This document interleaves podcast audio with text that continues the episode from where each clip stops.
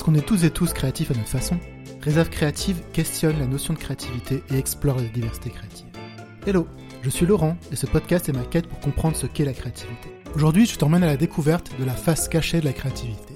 C'est un endroit un peu sombre où la peur du jugement règne en maître et empêche les créatifs en herbe de se lancer. Au cours de notre balade, on va croiser tous les brouillons qu'on a pu jeter avant d'arriver à cette œuvre parfaite pour Instagram. C'est aussi un lieu nos émotions créatrices laissent la place à nos complexes et à l'autocensure. Présenté comme ça, j'ai conscience que je te fais pas beaucoup rêver et que je te vends pas l'épisode comme je devrais le vendre dans cette introduction. Mais si le côté obscur de la créativité, bah c'est pas sexy, ça fait pas rêver, ne pas en parler et nier son existence, pour moi serait une erreur, car il fait partie intégrante du processus créatif. Pour me servir de guide dans ce terrain hostile, j'ai fait appel à Marie Blachier. Marie a réussi à s'en extirper en découvrant le carnet créatif, une pratique créative à mi-chemin entre le scrapbooking et le journal intime. Redéfinissant le rapport au beau, le carnet créatif permet à ses pratiquants et, ses, pratiquantes de prendre de la distance avec le jugement des autres, son propre jugement aussi, et avec ses complexes.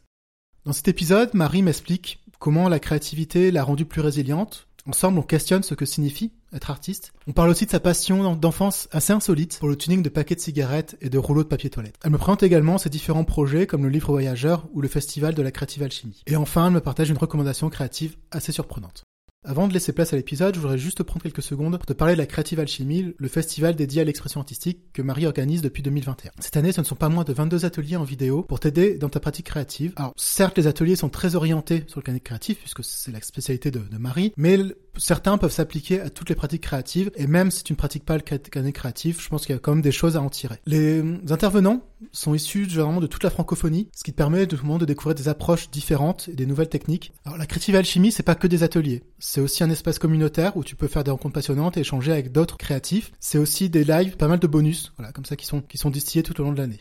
Au moment où je publie l'épisode, l'édition 2024, qui est dédiée à la face cachée des carnets créatifs, sera finie depuis quelques jours, donc il sera trop tard pour te, éventuellement t'y inscrire. Mais tu peux, si le concept t'intéresse, accéder au replay. Alors, l'accès aux archives est payant, tout comme à la conférence en live, mais euh, avec ton abonnement, en fait, tu as non seulement accès à vie aux vidéos, que tu peux regarder dans l'ordre que tu veux, quand tu veux, à ton rythme, mais tu as aussi accès à tous les bonus, et surtout tu as accès à tout l'écosystème autour du festival de la Creative Alchimie, et qui est un écosystème qui est assez actif tout au long de l'année, donc voilà, c'est pas juste un accès à des vidéos, tu as accès à pas mal de choses. Si ça t'intéresse, tu trouveras le lien pour accéder au site de la Creative Alchimie dans les notes de l'épisode. Et le, la petite info bonus, c'est que si tu cliques sur le lien et que tu t'inscris derrière, tu as la possibilité de faire deux bonnes actions. Alors la première, elle est pour toi, elle est pour ta créativité. Car en t'inscrivant, bah, tu vas accéder donc à des ateliers, à des vidéos qui vont t'aider à stimuler ta créativité et te permettre de découvrir de nouvelles pratiques créatives dont tu ne soupçonnais peut-être même pas l'existence. La deuxième bonne action, elle est pour le podcast. Pour être totalement transparent, pour chaque inscription qui est générée depuis le lien, qui est dans, les notes de l'épisode, moi je touchais une petite commission. Alors je te rassure, ça change rien pour toi, tu payes pas plus cher que si tu passais directement par un moteur de recherche ou autre. C'est juste que, en fait, voilà, moi ça permet de soutenir le podcast. C'est un peu le double effet qui se coule. Et sur ce, je te souhaite une bonne écoute. La vraie création ne se soucie pas d'être de l'art ou non. Ce que je voulais me permettre, c'est le ratage. Et de me permettre, si je tourne un film en, un mois, de rater des choses pendant 29 jours et pendant le 30e, tourner tout ce qu'il y a de bon. Les vrais créateurs, ils n'ont pas d'imagination. Tout ça, c'est un matériel qui est entassé dans le cerveau. C'est la mémoire. On m'a appelé, la sculpture est tombée à l'envers. Et je me suis aperçu que mon envers était plus sérieux et plus beau que mon endroit. Mon endroit, c'est mon raisonnement. Et l'envers de cette sculpture, c'est l'inconscient. T'as compris? C'est important, ça.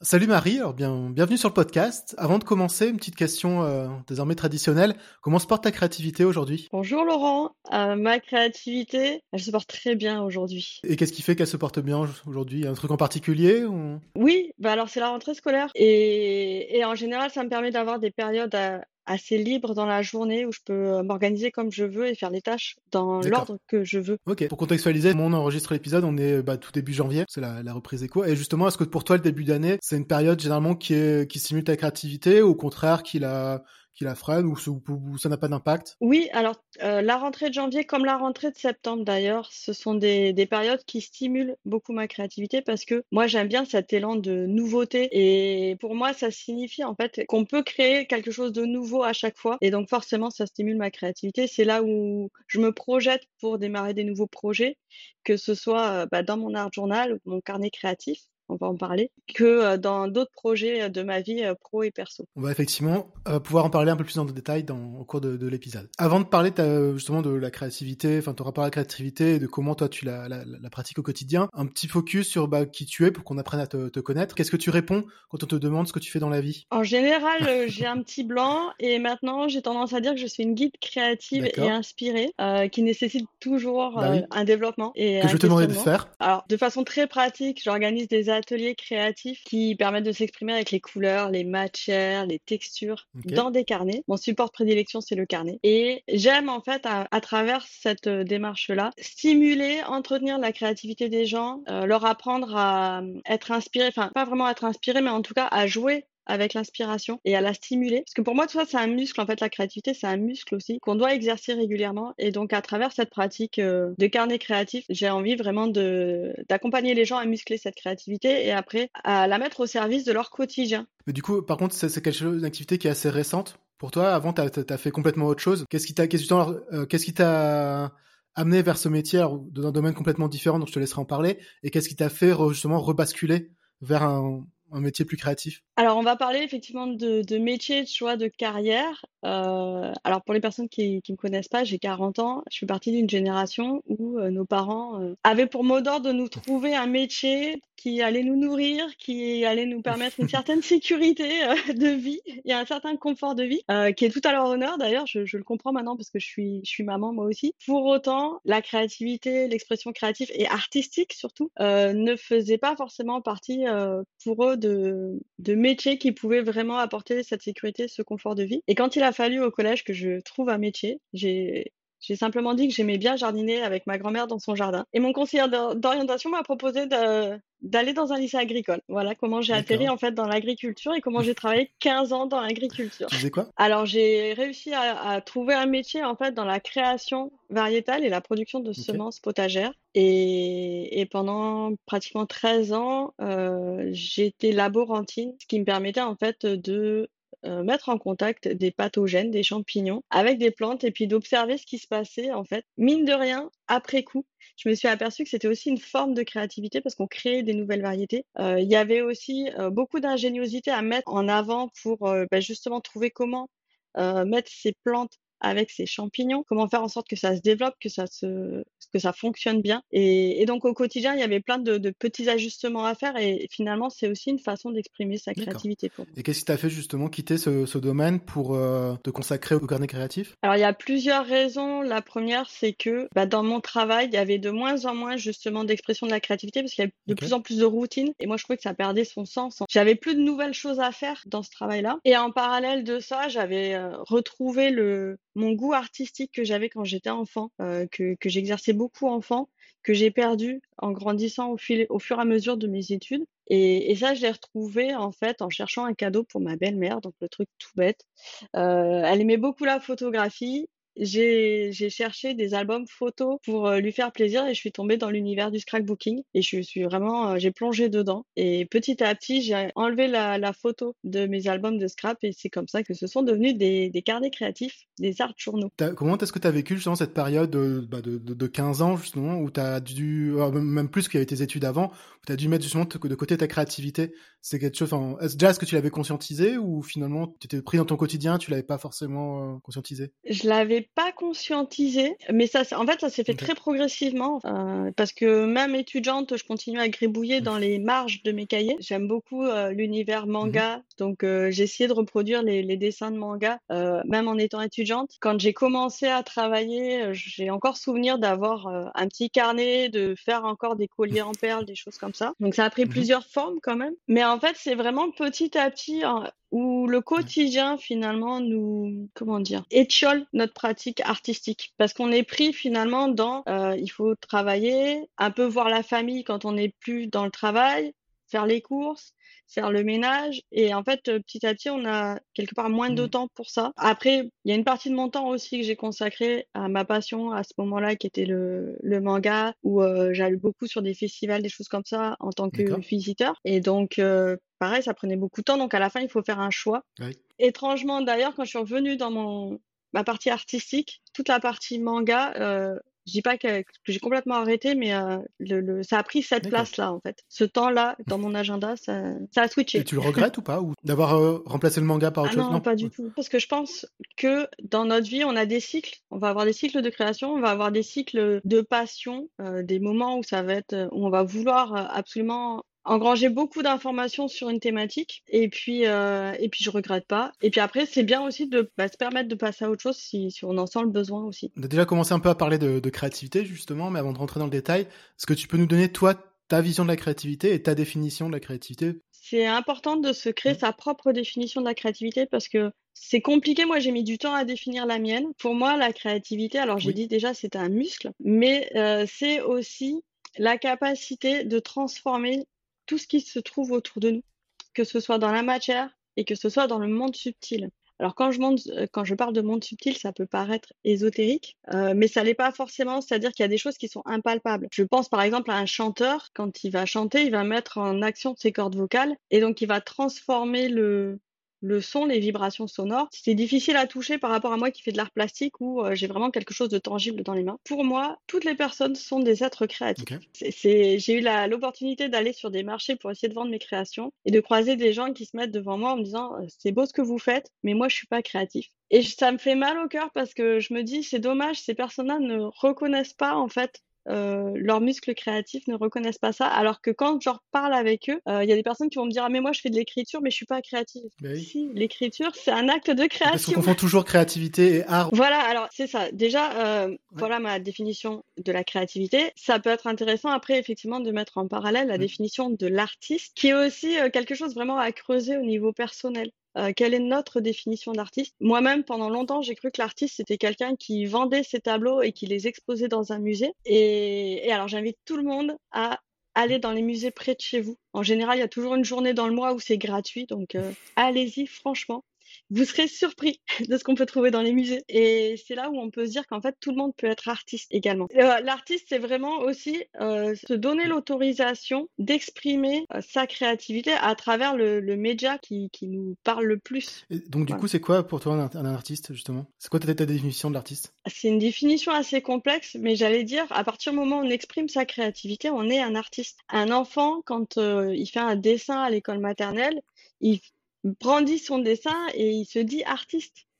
On lui a pas demandé de, de se définir en fait à l'avance parce que ben lui, il a créé, donc il est artiste. D'accord, mais donc du coup, si on suit ton, ton raisonnement, quelqu'un qui crée une entreprise, c'est un artiste aussi, parce qu'il crée. Oui, tout à fait. C'est un artiste entrepreneur. Non, mais alors c'est intéressant parce que c'est la première fois que j'entends effectivement cette, euh, cette vision-là, donc ça me ça m'intrigue. Pour moi, dans, dans, dans le sens artistique, enfin, côté artistique, tu as quand même une recherche, un certain esthétisme euh, que tu n'as pas forcément bah, justement quand tu crées une entreprise, quand tu crées euh, quelque chose justement de, bah, de, de pas artistique justement.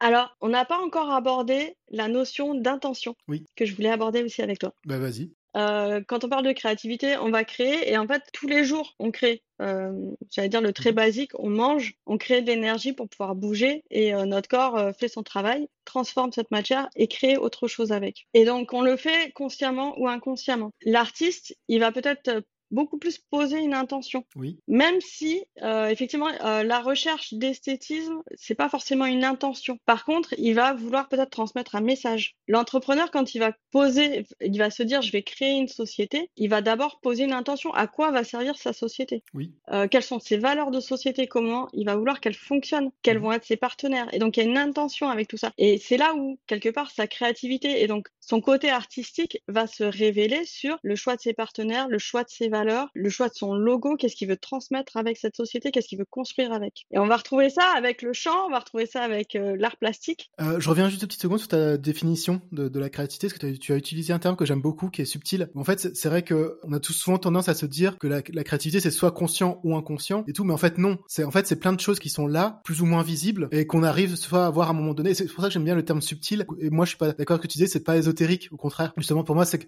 ça rationalise justement ce côté-là de la créativité. Donc, c'était juste une petite parenthèse. Du coup, euh, tu disais tout à l'heure que tu donc euh, enfant tu étais assez euh, créative. Comment ça se matérialisait ta créativité? C'était uniquement par le dessin ou tu avais d'autres expressions créatives? Je me suis jamais considérée, enfin enfant en tout cas, comme une personne qui dessinait bien. et d'ailleurs, dans mon expression maintenant artistique en tant qu'adulte, je suis plus dans l'art abstrait que dans la reproduction euh, photographique des choses. Et donc, enfant, ça prenait plein de formes différentes. Il y avait de la peinture, mais en fait, ma maman, euh, elle voulait pas trop que je fasse de la peinture parce qu'elle avait pas envie que je tâche de partout. Elle pouvait pas toujours me surveiller. Euh, donc, j'ai fait beaucoup de pâte à modeler, beaucoup de, de collages euh, j'ai souvenir que bah, avec les paquets de cigarettes, les rouleaux de papier toilette, des choses comme ça, je collais des petits coquillages dessus et, et, ça en faisait des cadeaux pour la fête des mères. Euh, bah, tout, toutes les voilà les, les, petites choses comme ça que et donc je récupérais. J'ai toujours eu ce, ce, côté, je collectionne des petites choses et ça me permet euh, de les créer, de les assembler. Quand j'étais un peu plus âgée, j'ai fait un petit peu de poterie, euh, beaucoup de de perles, des mmh animaux en perles, des bracelets en perles. Voilà, en fait, tout ce qui pouvait. Après, il y avait un peu toutes les modes aussi qui passaient par là. Euh, les mmh. Scooby-Doo, les bracelets brésiliens, voilà. Et donc, j'étais toujours en train de faire quelque chose, en fait. La, la peinture et, et, le crayon est venu euh, beaucoup plus tard, en fait, parce que il y avait ce côté, ça va tâcher. Ah oui, ouais, ouais. forcément. Mais du coup, par exemple, quand tu faisais des, des Scooby-Doo, des perles, des trucs comme ça, c'est tu suivais des modèles existants que tu reproduisais ou tu essayais de créer tes propres modèles, euh, par exemple d'animaux en perles ou autre? Dans un premier temps, je reproduisais des modèles, donc j'allais à la bibliothèque et euh, on récupérait des livres comme ça. Euh, c'est venu beaucoup plus tard, en fait, la création de mes propres euh, modèles, en tout cas en, en perles et en Scooby-Doo. Par contre, tous les collages, ça, c'était vraiment intuitif. D'accord. Est-ce que tu te souviens un peu ton, ton processus? Alors, je sais pas si à l'époque on pouvait parler vraiment de processus quand on est enfant, je pense pas qu'on ait vraiment de processus créatif, mais justement, comment ça se passait? C'est quoi? Enfin, tu savais ce que tu voulais faire et après tu trouvais comment le faire ou tu C'est ça. C'est qu'il y avait l'intention au départ, l'idée au départ, et après, bah, avec ce que j'avais sous la main, je, je D'accord. Ok. Justement, est-ce que tu as une idée, toi, de d'où te vient ta créativité? Est-ce que ça devient un peu de ton, ton environnement familial? Est-ce que c'est quelque chose que tu as développé seul? Partant de l'idée que tout le monde est créatif, oui. euh, je pense que ça a toujours été là, en mmh. tout cas pour moi. Par contre, c'est vrai que j'ai eu un, un, environnement qui a permis l'expression de cette créativité. Sauf la peinture. Euh, parce que. Euh... enfin voilà, sauf la peinture, mais euh, en fait, je pouvais toucher les pinceaux, oui, c'est pas un souci, j'en faisais aussi à l'école. Hein. Mais, mais moins, en tout cas, quand effectivement, pendant, pendant longtemps, moins parce que j'avais pas forcément l'autorisation. mais, mais parce que bah, euh, mes parents étant divorcés, ma mère, quand elle travaillait, j'étais avec mon grand frère et ma grande sœur. Donc, on avait quand même beaucoup de temps libre quand on n'était pas à l'école pour faire des choses. Donc, euh, une fois qu'on a fini de jouer à la Barbie et, à autre chose, eh bien, euh, eh bien, à un moment donné, voilà, je me mettais à crier. Et vu que j'étais avec mon frère très complice, il y a des moments on n'avait pas forcément des jouets parce que bah, on était dans des salles d'attente, des choses comme ça. Et on avait euh, des jeux euh, par exemple pour refaire des publicités, pour réinventer des mmh. chansons, enfin les paroles de chansons qu'on connaissait. Euh, et, et, en fait, ça nous occupait. Et finalement, je m'aperçois maintenant que c'était euh, une belle façon de muscler sa créativité. Et, et, on le faisait en fait quotidiennement parce que, bah parce que voilà, on, on, attendait ou quand on marchait dans la rue pour aller à l'école, des choses comme ça. Et je pense que c'est ça qui, qui m'a fait en fait beaucoup stimuler ma mon imagination, ma créativité enfant, et que je continue à faire d'ailleurs euh, en tant qu'adulte euh, quand je regarde euh, ou quand je me balade. Vu que tu, défends le, le principe qu'on est tous créatifs, et qu'on, enfin, en tout cas qu'on est tous créatifs, pour toi, il y a une part un peu de, alors, je sais pas si on peut parler de génétique, mais en tout cas une part d'inné. Oui, enfin, vraiment une part de d'inné. Par contre, après, bah, c'est comme tout. Euh, si on n'est pas dans un milieu qui permet de, de s'exprimer et d'avoir le bon moyen d'expression aussi créatif, parce que euh, par exemple, moi, je sais faire la cuisine, mais j'avoue, c'est pas là où je prends le oui. plus de plaisir à, à mmh. cuisiner et où je vais développer le plus mmh. de talent pour ça. Et par exemple, j'ai ma belle-sœur qui, par contre, au niveau cuisine, elle fait waouh et elle se dit pas créative. Alors ah qu'au oui. contraire, enfin moi, je trouve que euh, pouvoir exprimer sa créativité en cuisine, c'est extraordinaire ah oui, pour non, moi. C'est peut-être là où il y a des personnes qui pensent ne pas être créatives parce que bah, elles n'ont pas été dans un environnement qui leur a permis de mettre le doigt sur leur forme de créativité et après aussi de pouvoir reconnaître cette forme de créativité. Par exemple, tout à l'heure, je parlais de personnes qui écrivent énormément, qui écrivent pour elles, qui sont parfois d'ailleurs à, deux doigts d'avoir écrit un roman, mais qui n'osent pas le montrer aux autres personnes. Donc il y a quand même euh, une créativité par rapport à ça. Et euh, qui, pour elles, euh, m'expliquent que l'écriture n'est pas quelque chose de créatif ni d'artistique. Disons à Victor Hugo qu'il n'est pas quelqu'un, euh, qui n'est pas un artiste. Alors justement, ça fait une bonne transition quelque chose sur lequel je voulais t'interroger, c'est qu'en pr préparant l'épisode, tu m'avais dit que pour toi, la créativité permettait de prendre sa vie en main. Est-ce que tu peux détailler un petit peu ce que tu entends par là? Oui, alors c'est plus une conséquence de la créativité qui permet de prendre sa vie en main. C'est-à-dire que euh, avec la créativité, pour moi, c'est aussi faire avec ce qu'on a sous la main. Et parfois aussi, on, on, fait des erreurs. Par exemple, on va faire, enfin moi dans mon domaine d'expertise, je vais faire une tâche de peinture, une coulure qui n'était pas prévue. Et c'est apprendre à rebondir avec euh, ce qui apparaît sur le papier, avec les erreurs qui vont apparaître, ce qui va être fait, qui correspond pas toujours non plus à ce qu'on a voulu au départ et qu'on avait conscientisé justement, qu'on avait projeté sur le papier. Et donc, pour moi, exercer sa créativité dans un carnet sur la peinture, ça me permet d'apprendre à rebondir, euh, d'apprendre à accepter l'erreur, d'apprendre à avoir une différence entre ce que je projette et ce que je réalise vraiment. Et, à lâcher prise. Et de vivre ça à travers. Et à lâcher prise, voilà, tout à fait. Alors, le lâcher prise, c'est vrai que c'est compliqué parce qu'il y a eu beaucoup de connotations mises derrière et pareil, il y a, une définition à donner sur le lâcher prise. Euh, pour moi, le lâcher prise, c'est pas. Euh, c'est se mettre en mouvement et avoir cette intention-là. Effectivement, derrière, le résultat, on le maîtrise pas, en fait et d'accepter que euh, qu'on puisse faire tout ce qu'on veut pour aller vers notre intention et notre objectif, et bien d'arriver parfois un peu à côté. Et d'exercer ça à travers une activité artistique.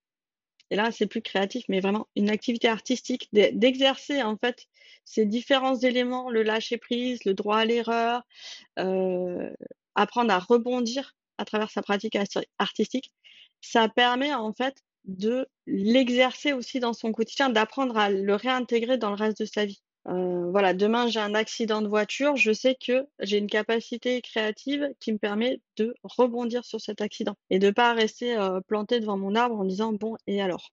la créativité rend résilient, c'est ça. Voilà. Il y a aussi le côté avec la créativité, avec euh, une pratique et j'ai appris aussi à reconnaître mes ressources, ce qui était à ma disposition. Euh, et, et, alors c'est rigolo parce qu'au départ, bah, je dis, je me, je me disais, bah voilà, j'ai un pinceau, j'ai ma palette de couleurs, euh, j'ai mon tube de colle. Et petit à petit, en fait, mes ressources se sont élargies. C'est-à-dire que ah bah attends, j'ai des chutes de papier dans un vieux magazine. Euh, attends, j'ai pas de pochoir, mais euh, j'ai une sous-tasse qui peut faire euh, une forme de cercle et, et ça va très bien. Et donc de prendre conscience aussi que mes ressources sont beaucoup plus vastes que ce que je pouvais avoir aussi.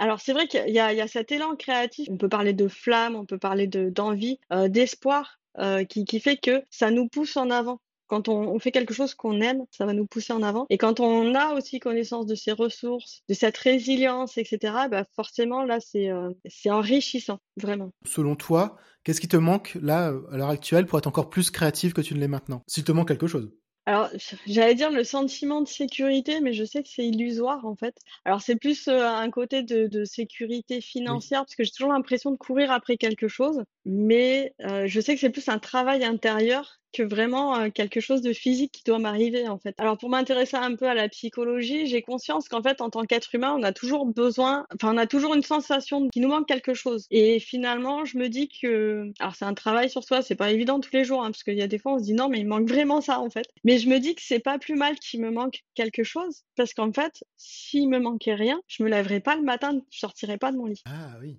D'accord. et je me dis peut-être que le jour où il manquera plus rien. Ça veut dire que ça y est, c'est bon, je pourrais quitter euh, cette terre.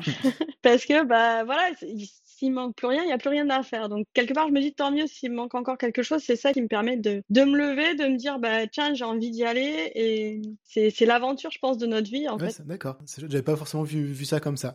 euh, et est-ce que tu penses justement qu'il y a une sorte de pic de créativité qu'on atteint à un moment donné, ou à partir du moment où on continue à l'entretenir, finalement, que se développe et bah, c'est quelque chose d'infini, en fait? Vu que c'est comme un muscle, si on l'entretient, euh, ça roule bien. Et puis, bah, si on fait une pause, forcément, ça va se s'étioler. Euh, mais si on remet en route, ça va repartir. Et moi, je vois que bah, au, fil de ma vie, finalement, il y a eu des cycles comme ça où j'étais euh, plus créative et plus de façon plus intense. D'autres moments où je l'étais moins, mais ça n'empêche qu'on peut relancer en fait la machine.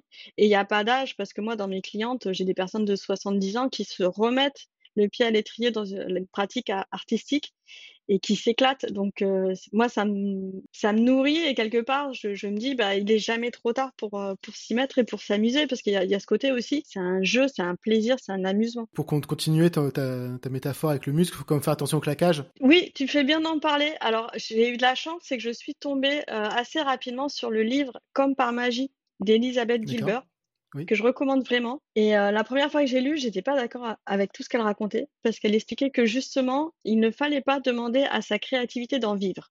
Et moi, je, ça me perturbait parce que je venais de lancer ma, mon entreprise créative, l'âme du fémin.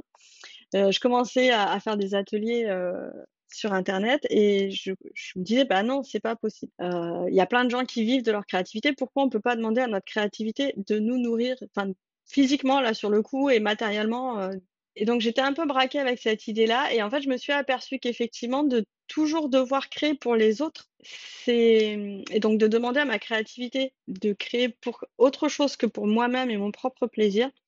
Eh bien, à un moment donné, on pouvait s'épuiser. L'idée du claquage, ça va être là, c'est que euh, si on ne le fait pas par plaisir, si on le fait pas pour soi, à un moment donné, effectivement, on risque le claquage. Donc, ça demande de se réajuster de temps en temps et d'être au clair de ce qu'on attend de notre, oui, de ce qu'on attend de notre créativité et ce qu'on veut en faire plus exactement. On en revient à la notion d'intentionnalité, cette notion du pourquoi, c'est aussi quelque chose qui revient souvent dans les échanges que je peux avoir. Créer juste pour créer ou créer juste parce que bah, ça paye les factures. Effectivement, ça peut marcher un temps. Oui. au bout d'un moment, tu vas te lasser, tu vas t'épuiser et tu vas plus, tu vas perdre ta créativité justement. Je pense pas que tu la perdes. Sur le coup, je, je dirais pas qu'on perd sa créativité, mais comme tu disais, il y a un claquage et euh, il y a besoin de repos derrière. Je, pense, je parlerais plus d'épuisement et du coup de devoir après euh, se reposer et renourrir sa créativité pour la relancer petit à petit. On a déjà commencé à en parler, je te propose qu'on approfondisse un petit peu. Donc tu, toi, tu t'es spécialisé dans le carnet créatif euh, ou art journal en, en, anglais. Alors moi, je préfère la, la, traduction française parce que justement, on, on, on, enlève le côté artistique, on parle plutôt de créativité. Avant d'entrer de, en détail, est-ce que tu peux expliquer ce que c'est que le carnet créatif? Alors le carnet créatif, comme dit son nom, on part sur euh, un support de cahier, quel qu'il soit, voire même parfois moi je prends des vieux livres que j'appelle livres altérés. Et l'idée, eh bien, c'est de s'exprimer page après page avec euh, tout ce qu'on a à disposition. Euh, couleurs, donc euh, feutre, crayon, aquarelle, peinture. Euh, les textures, on va pouvoir rajouter des, nouveaux papiers, des, des pâtes pour du relief, on peut rajouter des perles, enfin on peut rajouter plein d'embellissements différents, des tissus. Et, et, donc avec tout ce qu'on a finalement à disposition, ça va être de s'exprimer page après page. Et après, bah, pareil, on met l'intention qu'on veut. Euh, soit c'est juste pour raconter son humeur du jour, soit c'est un journal intime un petit peu arrangé. Euh, là, cette année, je vais tester un, petit carnet de, de projection et d'intention euh, de façon hebdomadaire, ou simplement, voilà, s'amuser. Des fois, on a juste envie de, on a les doigts qui, qui se sont stimulés et de se mettre en mouvement aussi. Donc, c'est, c'est, ça peut être joyeux. Moi, je sais qu'à un moment donné, ça a été aussi une façon de me défouler émotionnellement, pouvoir faire comme ça, sortir mes émotions, que ce soit la tristesse, la euh, l'excitation de quelque chose d'heureux qui m'était arrivé, et de laisser un alors soit de laisser un témoignage pour le reste de sa famille, donc ça c'est plus le côté scrapbooking, laisser un témoignage avec un album photo. Euh, L'avantage du carnet, c'est qu'on peut aller plus aussi dans euh, le côté intime et donc de simplement le conserver pour soi. Moi, c'était vraiment le départ de ma pratique, de faire ça vraiment pour moi et bah, d'aller chercher ce qui se passait aussi au fond de moi. Donc, c'était un dialogue avec moi-même. Et que, comment tu as découvert le carnet créatif? J'ai commencé avec le scrapbooking qui utilise un peu le, les mêmes techniques artistiques. Mmh.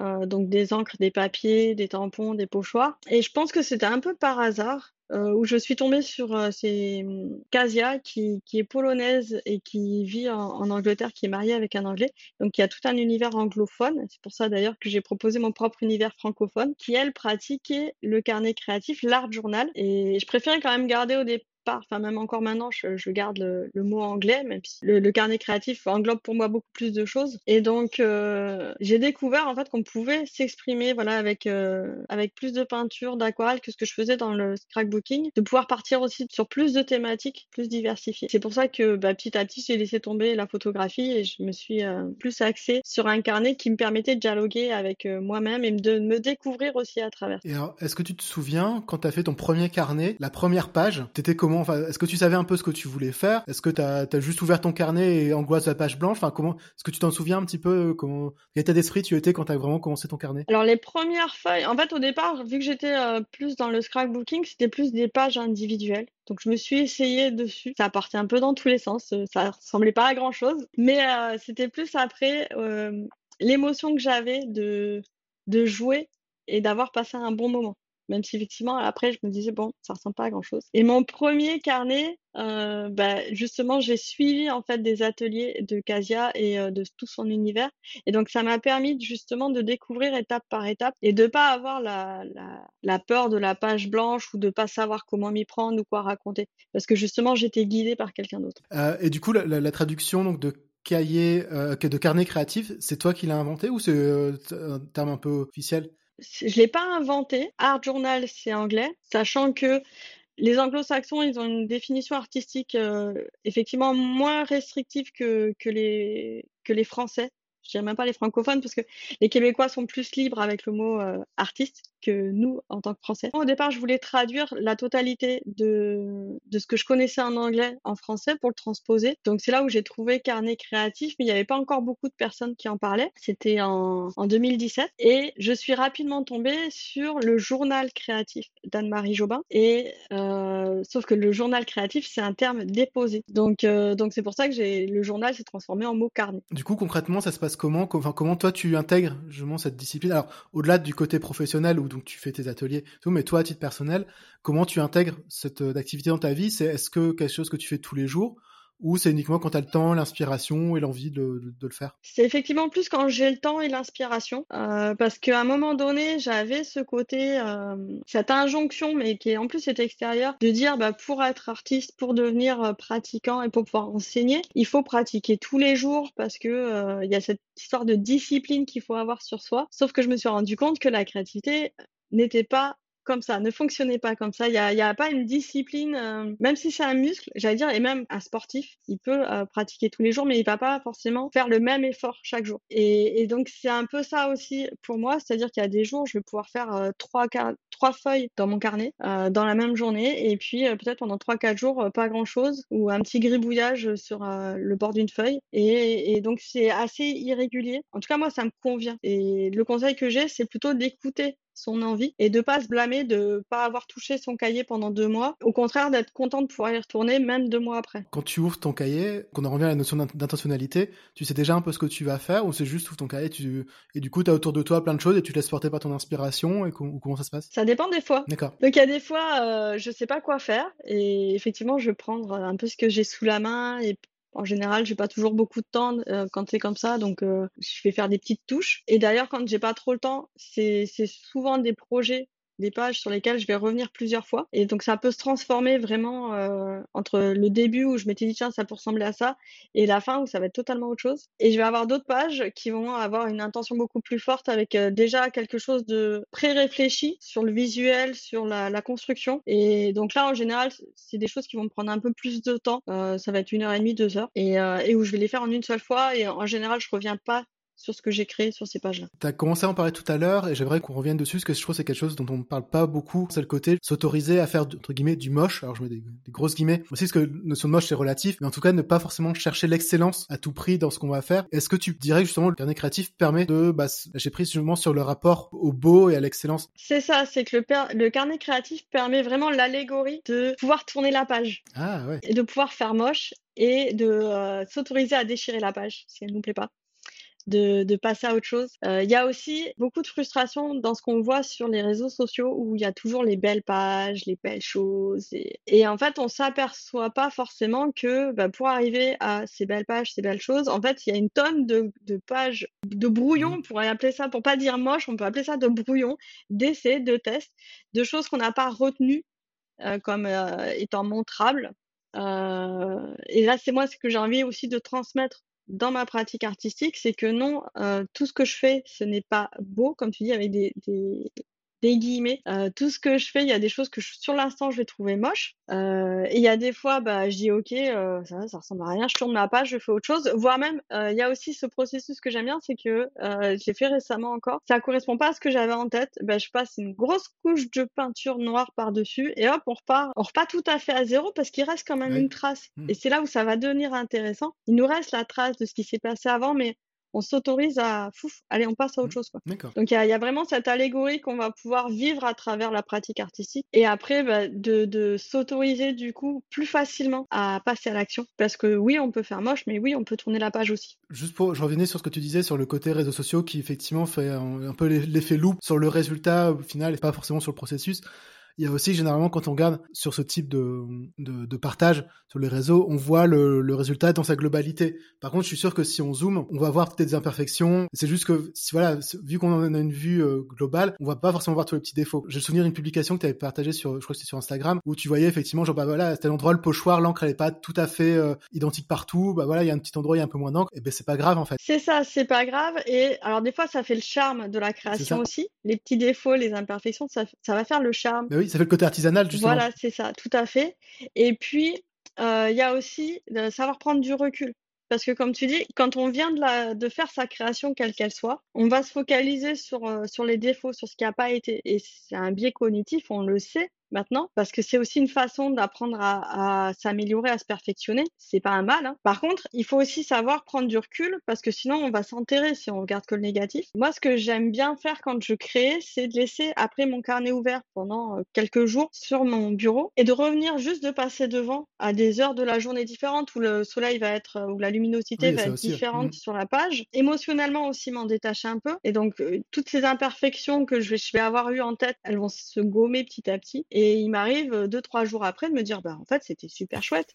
Et parfois, mon fils, il passe par là, il me fait un grand waouh. Et là, bah, quelque part, moi, je, me dis, ah bah attends, je voyais que le moche, mais lui, de ses yeux neufs, il voit autre chose. À voir après, on n'est pas obligé de tout partager avec son entourage, mais ça peut nous apporter aussi un autre éclairage qu'on n'a pas toujours sur l'instant.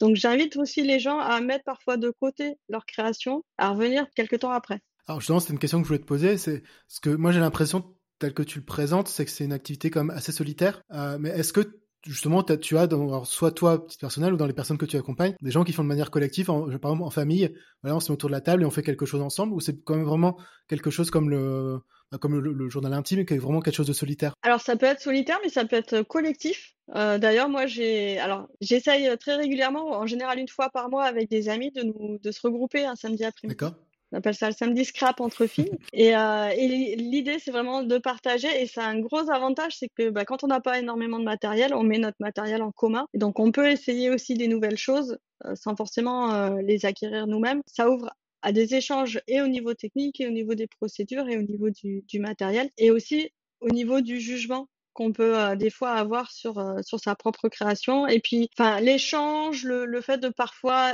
hésiter et d'avoir un regard extérieur juste à côté de soi, c'est euh, énorme. Donc oui, c'est aussi une pratique collective. Après, ça va dépendre de chacun et de chacune.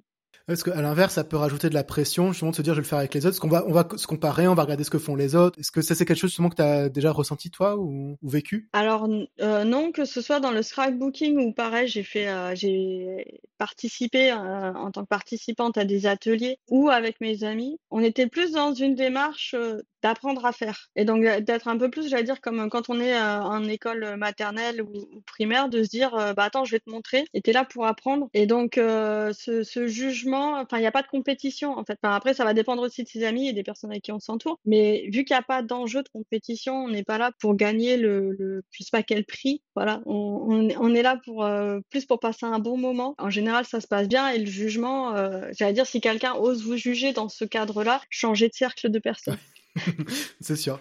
Tu as créé un événement qui s'appelle la Creative Alchimie, donc qui, euh, est un événement bah, qui, alors, au moment où l'épisode sera diffusé, qui aura déjà lieu, mais qui a lieu donc une fois par an, c'est ça? Est-ce que tu peux expliquer en, quoi ça consiste? Oui, la Creative Alchimie, c'est un festival annuel qui se déroule au mois de janvier depuis 2021, et je regroupe plusieurs intervenants. Donc là, pour 2024, je regroupe 20 euh, 20 personnes autour de moi pour faire des ateliers créatifs dans les carnets. Donc il va y avoir plusieurs euh, techniques artistiques plusieurs processus différents. Et l'idée, eh bien, ça va être de euh, stimuler l'inspiration, stimuler euh, votre, euh, votre créativité, apprendre des nouvelles techniques artistiques à travers les différents univers de ces personnes-là et du mien aussi. Donc, quand même avec l'objectif de l'appliquer dans les carnets ou c'est quand même des choses qu'on peut appliquer dans d'autres domaines, même si on fait pas du tout de carnet créatif Alors, ça va être au sens large des carnets créatifs, donc pas, vraiment, pas que de l'art journal. Par mmh. exemple, là, il y a du sketchnoting pour les gens qui veulent dessiner, justement, apprendre à dessiner. Il y a des processus de création, de d'écriture intuitif. Mmh euh, il y a après euh, de l'aquarelle, du lettering, du ce que j'appelle mix media, donc c'est des mélanges en fait de collage, de peinture, de crayon, de choses comme ça. Euh, qu'est-ce qu'on a encore cette année? On va avoir la création de, de carnets, ce qu'on appelle junk journal aussi. C'est on récupère des vieux morceaux de papier, des magazines ou des prospectus, et on va créer sa propre structure pour pouvoir après gribouiller à l'intérieur. Donc l'idée, c'est oui, c'est quand même quelque chose d'artistique globalement, mais quelqu'un qui n'a pas encore commencé cette pratique de carnet créatif peut la découvrir en se faisant guider justement et en trouvant du coup le style qui lui convient le mieux. D'accord. Ok. Et donc du coup, c'est donc tu dis donc c'est une fois par an, c'est uniquement en ligne, c'est ça? Il n'y a, pas de truc en présentiel? Non, non, non. Pour le moment, c'est uniquement en ligne. Ça permet quand même de pouvoir réunir des personnes euh, du, de la sphère francophone. Donc, il y a aussi bien des, des intervenantes canadiennes que des personnes qui sont expatriées. Euh, là, je crois qu'il y a quelqu'un à Singapour. Ça permet aussi d'avoir des cultures un petit peu différentes. En tout cas, des cultures artistiques. Je sais que les Québécoises ont des approches très différentes. On a les Belges aussi qui ont moins de, de frein par rapport euh, à nous français. Enfin, je trouve que le français et la française, en, je sais pas si c'est l'éducation qui, qui, nous a un petit peu bridé là-dessus. C'est, ça permet d'ouvrir un peu plus le champ des possibles. Le thème de cette année, c'est la face cachée de la créativité. Qu'est-ce que tu, entends par là En fait, ça veut dire, ça, veut dire quoi pour toi? Alors, ça veut dire plein de choses. Euh, ça veut dire déjà le, le, revers de ce que vous voyez sur Instagram qui va être beau. Et eh bien, justement, de, de reprendre un peu toute cette pile de brouillon et de, de voir ce qu'on va pouvoir en faire. Et puis, déjà de mettre en lumière que ça existe, que voilà, on fait du moche et c'est ok parfois de faire du moche, enfin parfois même souvent. Euh, et ensuite, il y a aussi ce côté, bah, comment faire du beau, comment, enfin si on fait du moche, bah, comment on peut apprendre à faire du beau. Et après, il y a le côté euh, émotionnel aussi qui va être exploré, c'est-à-dire que euh, on peut avoir des émotions négatives des fois à exprimer, de la colère, de la tristesse. C'est pas forcément des, choses qu'on va montrer à ses proches, des œuvres comme ça qu'on va chercher à montrer à ses proches, mais en tout cas, elles, existent et il faut s'autoriser pour moi à les exprimer. Ces instants de, émotionnels qui peuvent être intenses. Et on n'en parle pas suffisamment. En général, on montre des choses qui sont belles, qui sont joyeuses, qui sont gaies, qui sont lumineuses. Donc il y a ce côté aussi. Euh, j'avais hésité avec le mot, euh, le, côté obscur du carnet, euh, sans forcément aller gratter trop loin dans, dans la psyché ou le vécu de la personne. Mais en tout cas, de, dire que oui, on peut s'autoriser à exprimer ce genre de choses et que pour autant, même si ça peut être parfois moche, mais ça peut être aussi étrangement beau de pouvoir mettre ça sur, sur le papier et de voir aussi le processus. Parce que des fois, on cherche juste l'esthétisme dans la matière, mais le processus peut être beau aussi. Et d'aller euh, d'aller chercher dans, dans le processus créatif, et c'est ça fait partie aussi de la phase cachée, ce processus. Comme tu disais, on, les, les réseaux vont nous focaliser que sur la finalité et, et, tout le processus est aussi important. Donc le processus est bien mis en avant dans le festival. Ça se passe comment? Donc si on veut s'inscrire, donc de toute façon je mettrai le lien dans les notes, mais donc du coup c'est gratuit ou c'est payant? Alors c'est payant.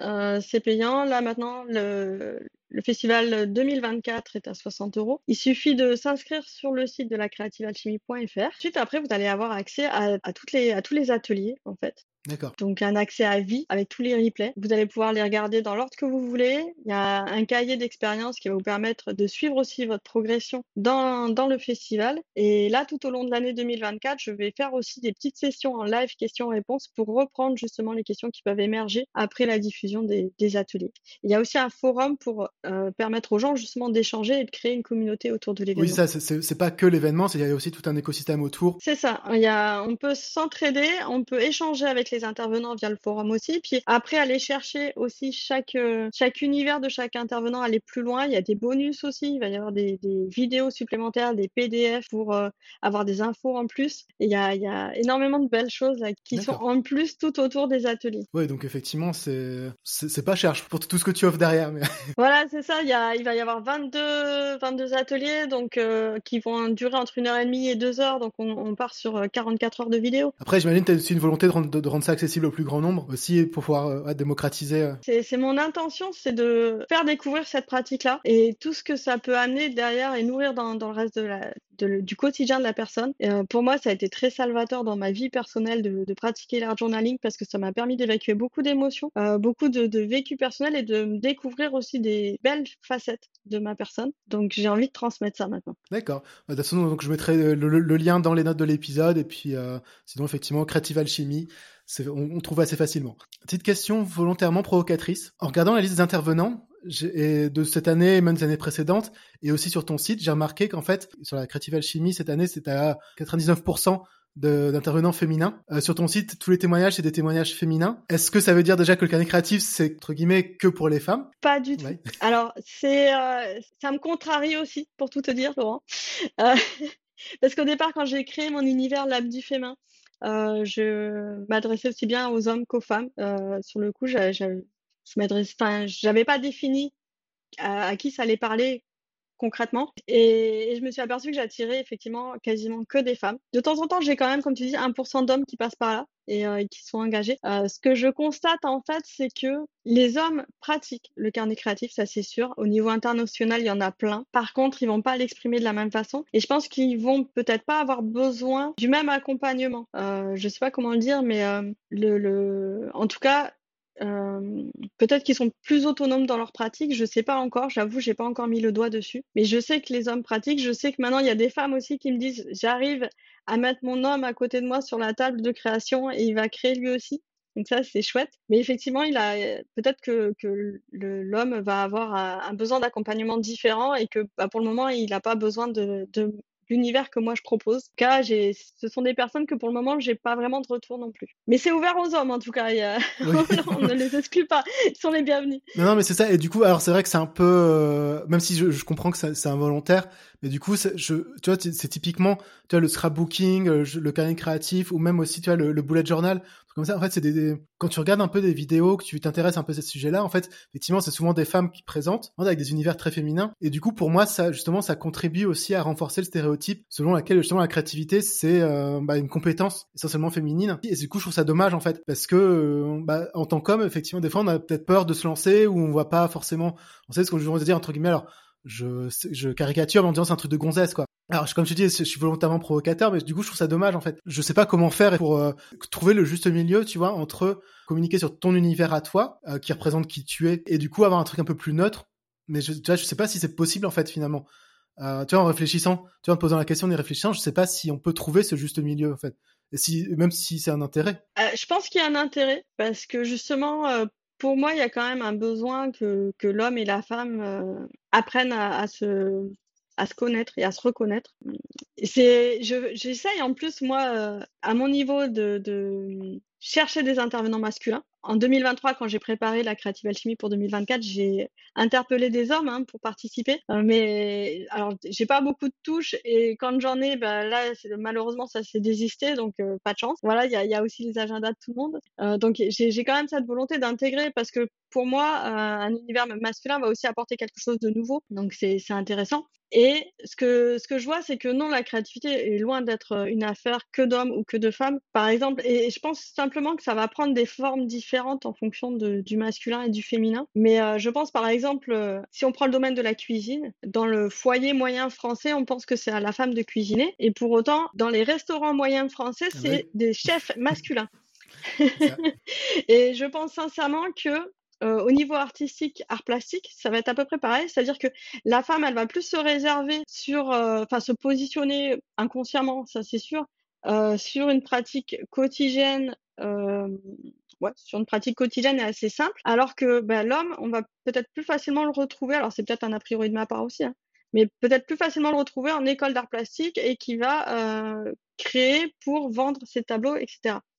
Donc il y a, bah, peut-être aussi un décalage comme ça, je sais pas si c'est sociétal ou, si c'est vraiment lié au genre, mais... Euh. il y a toujours ce stéréotype où euh, la matrice c'est la, c'est la femme et le professionnel c'est l'homme. Alors c'est jamais aussi binaire que ça, et voilà, mais euh, c'est quand même effectivement un peu le, je pense, le, le sentiment dominant. Ouais. Ça s'observe en tout cas. Ouais. c'est ça, mais en tout cas tu confirmes, donc le carnet créatif c'est pour tout le monde. Oui, oui, pour tout le monde, il n'y a pas d'âge, il y, a, y a vraiment pas d'âge. Oui, c'est ça, homme, femme, enfant, jeune, moins jeune, voilà. voilà ok. Tout ce qu'il faut, c'est incarner, de toute façon. Oui, tout ce qu'il faut, c'est incarner. Et après, euh, on peut partir juste avec un stylo bille. Hein. Moi, j'ai fait un cahier entier juste avec un stylo bille pour gribouiller. Oui, c'est ça. Parce que faut, faut aussi rappeler, ça, rejoint ce que tu, tu disais tout à l'heure. En fait, quand on regarde les, par exemple sur Instagram ou autre, on voit des choses avec plein de, effectivement, avec des pochoirs, avec plein de couleurs, trucs comme ça. Mais des fois, juste une tasse pour faire un rond, ça suffit en fait. Il n'y a pas forcément besoin d'avoir euh, tout un tas de matériel qui, qui peut coûter cher aussi. En fait, on peut aussi faire avec ce qu'on a à côté. C'est ça, on peut prendre plein d'objets du quotidien pour nous faire des, des gabarits de forme et euh, on peut euh, euh, même les feutres, par exemple, il y a plein de façons d'utiliser un feutre. on peut faire un effet aquarelle avec des feutres il y a plein de petites astuces créatives comme ça qui nous permettent de détourner le matériel et qui permettent de, faire des effets sympas sans avoir euh, beaucoup de choses à investir. Un autre de, tes projets que j'aime beaucoup, c'est celui de livre voyageur. Est-ce que tu peux expliquer ce que c'est, comment ça fonctionne et euh, si jamais euh, les gens veulent participer, enfin comment ça se passe? Alors oui, c'était un, challenge parce que j'aime beaucoup proposer des nouveaux challenges à ma communauté. Et là, c'était un challenge non pas que virtuel, parce que je fais beaucoup de choses en virtuel, mais vraiment physique, de prendre un vieux livre et de le faire passer entre les mains de, des personnes de ma communauté pour que chaque personne fasse une ou plusieurs pages d'ailleurs dans euh, ce livre, donc des pages ce que j'appelle altérées, c'est-à-dire qu'on fait les mêmes techniques artistiques que dans un carnet à page blanche, mais là sur un vieux livre. Alors n'ayez pas peur, hein, je choisis le livre pour que ce soit euh, des livres qui auraient pu finir à la poubelle. Et l'idée c'est vraiment que euh, bah là j'ai un listing en fait de personnes et il passe de personne en personne, donc physiquement avec tout un petit bordel créatif autour, c'est-à-dire qu'on s'échange des petits papier, euh, des coquillages, des choses comme ça tout autour. Et c'est assez rigolo parce que là, le livre, euh, il s'est présenté à moi en fait parce que je regarde régulièrement dans les boîtes à livres et je suis tombée sur un livre de Marco Polo. Et en plus, à l'intérieur, il y avait déjà quelqu'un qui avait fait plein d'annotations, qui avait souligné des choses. Je pense que c'était quelqu'un qui avait fait une thèse ou je sais pas quoi. Et je trouvais ça super rigolo parce que je me suis dit, bah oui, c'est ce livre-là qui va servir à ce projet-là. Donc là, il est parti euh, depuis le printemps 2024. 23. Oui, pardon, printemps 2023. On est à peu près à entre 15 et 20 personnes pour le moment et il y a déjà 52 personnes sur la liste. Tu as moyen de suivre un peu son parcours? Tu sais par où il est passé? Oui, alors je, suis obligée de suivre le parcours pour donner les bonnes adresses aux bonnes personnes parce que sur un an, je me suis aperçue que les gens pouvaient déménager. Donc je suis son parcours. Euh, pour le moment, il est déjà parti en Espagne, en Belgique. Là, il est revenu en France euh, pour une bonne période et après, il va repartir au Canada et je crois qu'il devrait partir aussi au Maroc. Donc euh, c'est ça qui, qui, est sympa, c'est qu'il va, il va bien voyager. Sachant que le voyage se termine, j'imagine, quand on arrive à la dernière page Bah déjà, quand j'aurai euh, fait le tour des 52 personnes inscrites, je pense que je vais le récupérer. Après, je verrai effectivement s'il reste des pages, il va repartir. Et alors, vu que tu aimes bien ce projet-là, moi aussi, j'ai des personnes qui voulaient s'inscrire, mais pour le moment, je les mets pas sur cette liste-là parce qu'elle est déjà très longue. Donc, euh, pour 2024, euh, j'ai pour idée de proposer ce livre voyageur directement dans les boîtes à livres. C'est-à-dire je vais prendre un livre et je vais sur la première page, en fait, écrire en quoi ça consiste, euh, amorcer moi-même la création dans, dans ce livre-là et les peut-être en faire deux, trois, quatre, je sais pas, et les déposer dans des boîtes à livres différentes en espérant que bah, ça voyage. Voilà. J'imagine l'idée c'est aussi que ça se diffuse et que les gens, bah, par exemple, dans les boîtes à livres près de chez eux fassent la même chose aussi. Par exemple, ça peut être sympa aussi, tu vois. C'est ça, tout à fait. Et puis, euh, en général, il y a quand même des gens qui, qui prennent les, les livres dans les boîtes à livres quand ils sont en vacances. Et donc, ça permet que le livre fasse plusieurs kilomètres. Il y a, il y a ce, même genre de challenge avec des cailloux euh, où on, peint sur des cailloux et puis derrière, on met une adresse en disant bah, redéposer ce caillou ailleurs. Et euh, des fois, on s'aperçoit que le caillou, il a fait 200-300 km. Bah, là, ça va être l'idée euh, avec le avec le livre. Ah, je trouve l'idée chouette. Après, en, tant qu'amoureux des livres, je trouve juste dommage du coup qu'après on puisse plus, lire l'histoire, mais bon.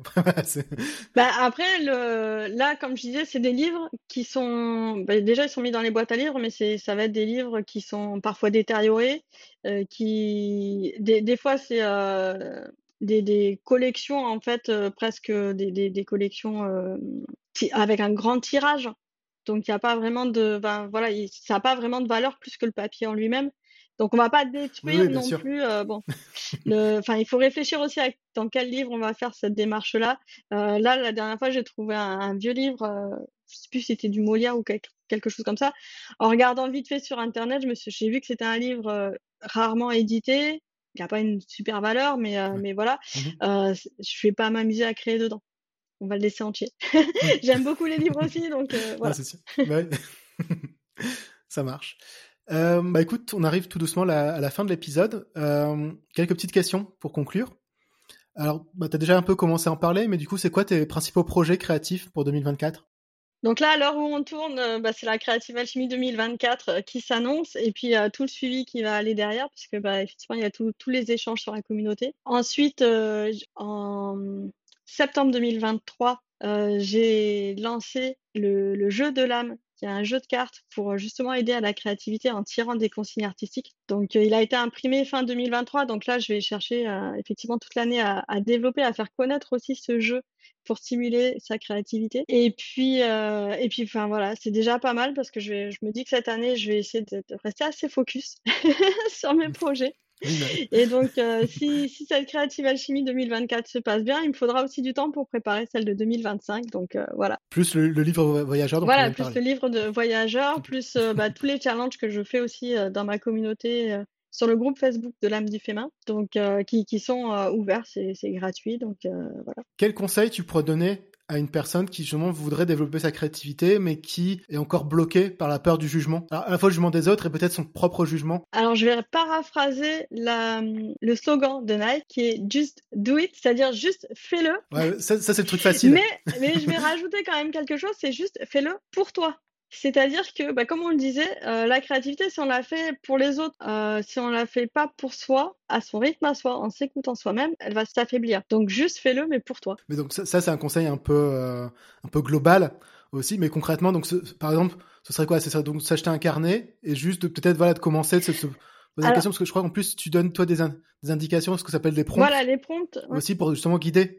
C'est ça, c'est les prompts, c'est les thématiques. Donc après, bah, soit on peut se dire, euh, on se fait accompagner, on va dans une communauté qui permet de nous donner un peu plus euh, un élan pour savoir comment s'y prendre, quoi choisir. Euh, je dirais même, euh, n'achetez même pas un carnet. Prenez un vieil agenda de l'année dernière que votre banque elle vous a donné. Euh, on en a tous un vieux cahier comme ça au fond d'un placard qui qui sert plus à rien. Commencez sur ce genre de choses. Euh, parce que justement, euh, le support, il n'y aura pas d'enjeu de bien faire parce que vous l'aurez pas payé. En général, quand c'est publicitaire, vous le payez même pas ou il aura une valeur euh, minime. Donc commencez comme ça, lancez-vous. Faites-le parce que ça vous fait du bien, que vous avez envie de le faire et que ça, ça vient de l'intérieur de vous. Parce que c'est vrai que le côté lancez-vous, c'est toujours compliqué parce que des fois, on sait pas forcément par où commencer. J'aime bien ce côté, n'achetez pas forcément, prenez un truc qui va, qui de toute façon va, à la poubelle. Typiquement, l'agenda de l'année dernière, ça permet de se détacher de l'objet ton mot préféré de la langue française? Mon, mot préféré, c'est aime. Ça paraît simple, c'est facile à dire. Et c'est tellement. Enfin, je pense qu'il faut une vie pour apprendre à aimer. Et on le répète pas assez, en fait. Mais il euh, faudrait qu'on se répète tous les jours aime.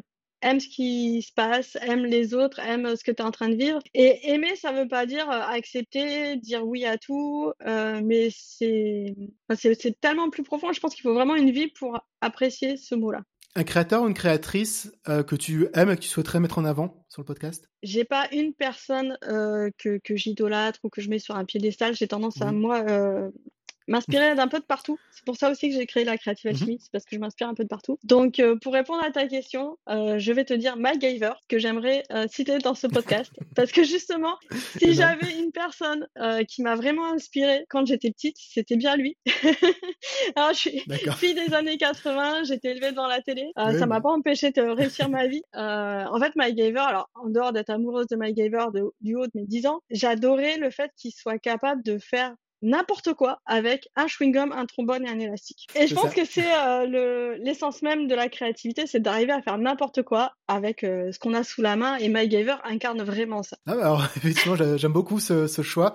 Pour conclure, où est-ce qu'on peut te, te, retrouver? Alors on a cité pas mal d'endroits. De, de, toute façon, je mettrai les liens, mais le plus simple, c'est quoi pour te, te retrouver? C'est mon site L'âme du fémin euh, mon site internet qui héberge aussi ma boutique et vous avez un formulaire de contact ou sinon vous pouvez me contacter directement à, à mon adresse euh, contact at lamedufémin.com et, et puis m'envoyer un mail si vous voulez échanger avec moi. Je me ferai un plaisir de vous faire découvrir mon univers et les carnets créatifs. Ça marche. Et après, donc, le groupe Facebook qui est accessible à tout le monde, c'est ça Ou uniquement à Alors, tes clients le groupe Facebook, il s'appelle euh, Les Arts Journalistes, la communauté de l'âme du fémin. Euh, il faut juste s'inscrire, il faut demander euh, l'autorisation, ça évite euh, d'avoir ouais. des, des, personnes indésirables. Mais oui, après, c'est ouvert à tout le monde. Et euh, vous allez pouvoir trouver les fameux prompts, les thématiques chaque semaine. Et puis des challenges, en général, c'est une fois par mois ou tous les deux mois. Ok, ça marche. Bah écoute, de toute façon, donc, je mettrai tous les liens dans les notes de l'épisode. Et puis, donc, sinon, sur ton site, on retrouvera tout ça. Bah écoute, merci beaucoup. Merci à toi, Laurent, de m'avoir reçu dans ce Merci d'avoir écouté cet épisode jusqu'au bout. Comme à chaque fois, je t'invite à prendre quelques secondes pour noter ce que tu en retiens. En ce qui me concerne, je retiens deux choses. Tout d'abord, le conseil d'Elizabeth Gilbert de ne pas demander sa créativité de payer les factures, au risque de s'épuiser et justement et d'oublier pourquoi on crée et pour qui on crée. Et ensuite, je retiens bah, l'importance de prendre du recul face à ce, qu ce que l'on considère comme étant moche. Déjà parce que c'est une notion qui est relative, et aussi parce que bah, finalement un petit détail qu'on va trouver moche, bah en fait quand on prend un peu de recul, il est insignifiant au regard de l'œuvre dans sa globalité. Alors je sais que c'est pas toujours facile, mais je suis convaincu que si on y arrive, c'est extrêmement libérateur. Je suis curieux de savoir ce que toi, tu as retenu de cet épisode. Si tu souhaites soutenir mon travail, tu peux lui donner 5 étoiles sur Spotify ou Apple Podcast, partager cet épisode sur les réseaux sociaux ou simplement en parler autour de toi. Ça ne te prendra que quelques secondes, mais l'impact pour moi sera énorme. D'ici quelques temps, tu retrouveras la transcription textuelle sur mon site personnel laurent-naudier.fr. Encore merci pour ton écoute et rendez-vous bientôt pour un nouvel épisode.